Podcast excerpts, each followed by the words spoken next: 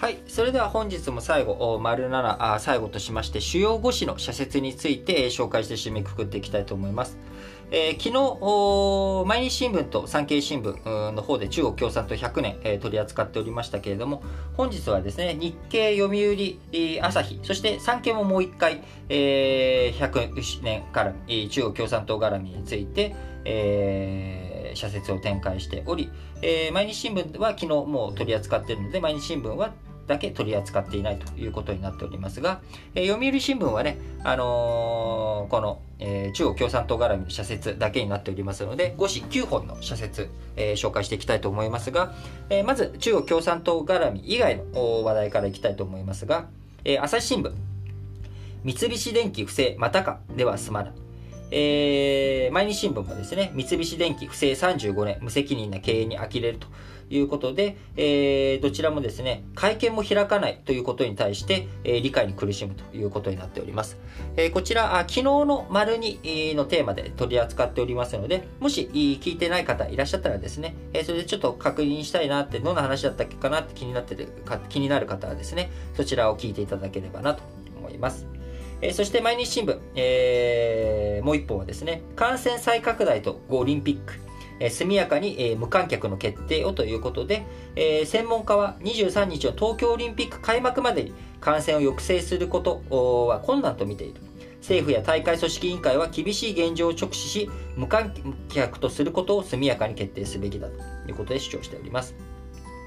えー、産経新聞、えー、登下校の安全、児童を守る対策の徹底を図れということで、えー、この前のね、あの飲酒運転での児童の事故、こちらについて、えー、の話題ですけれども、全国に同様の危険性をはらむ通学路は無数にある。えー、首相、菅総理が総点検を指示した以上、政府には予算上の支援を含め、えー、通学路の安全の確保を徹底する責任があるということを述べております。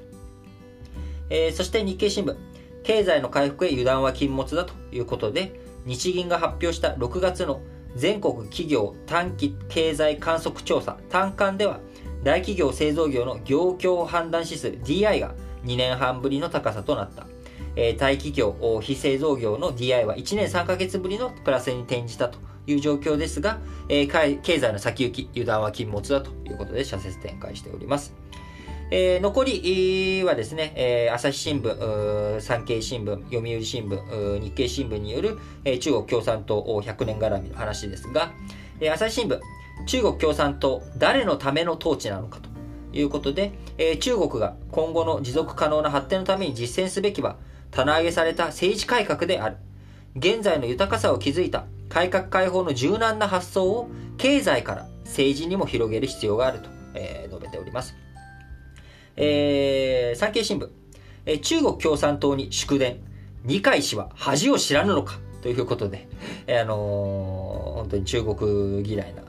産経新聞的なね、えー、タイトルだなというふうな気がしますけれども、えー、自民、公明、立民は中国側から要請があったため儀礼的に送ったと説明している。各党と中国共産党の交流に歴史があるのは確かだ。だが今この時に祝意を伝えることがどのような意味合いを持つのかきちんと考えたのかと。いうことで産経新聞述べておりますが、あの僕はまさすがに考えてはいると思いますよ、というところですね。あのやっぱり、えー、こちら丸一のね、中国共産党100年の中で僕も語りましたけれども、やっぱり中国と全面対決するっていうだけじゃなく、えー、いろんなチャンネルを持っておくというのは僕は必要なことだと思っています。えー、今、国としてですね、祝意というものをなかなか出すわけにもいかないというような状況の中、えー、あの、しっかりとそことの関係性、チャンネルパイプを持っておくという意味でも、あの、祝電自体を打ったことにはですね、僕は、あの、否定的では決してないです。まあ、その上でね、どういうふうにそれを国益につなげていくのか、えー、どういうふうにバランスをとっていくのか、あやはりね、9割9分はあアメリカというところかもしれませんけれども、やはり、えー、一部、ちょっとどういうふうに残していくのかというのは大切なポイントになるんじゃないのかなと個人的には思います。えー、読売新聞、中国共産党100年、えー、強国路線拡大には無理があるということで、えー、日本はアメリカ、ヨーロッパなどと連携し、中国が法の支配、自由、人権などの普遍的価値観や国際ルールを尊重するよう対話で粘り強く促していくことが重要だと、えー、語っております。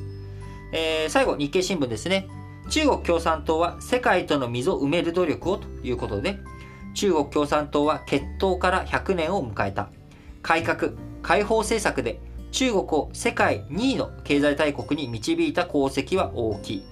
だが、政治改革は一向に進まず、一党独裁体制の中国と民主主義陣営の摩擦はかつてないほど先鋭化しているということで、しっかりと溝を埋めていく努力が必要という、まあ、こういった内容になっております。え、本日もね、え、新聞ニュースについて、えー、いろいろとお話をさせていただきました。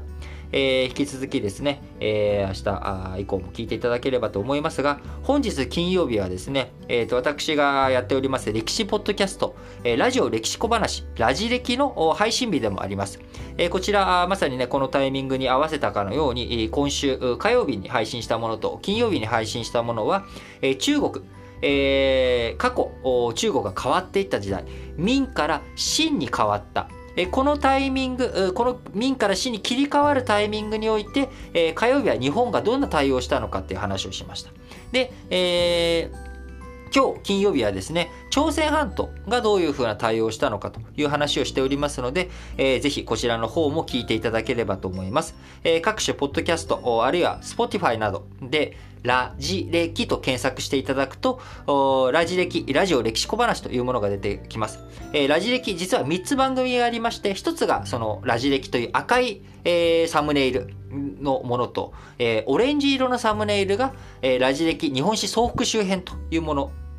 そしてこのピンク色の、えー、ラジ歴、新聞解説、ながら聞きという3つがありますので、えー、今ご紹介したのはですね、赤い、えー、ラジ歴、こちらの方に、えーえー、毎週火曜日、金曜日で配信をしておりますので、こちらもぜひ聞いていただければと思います。それでは、皆さん、今日も元気にいってらっしゃい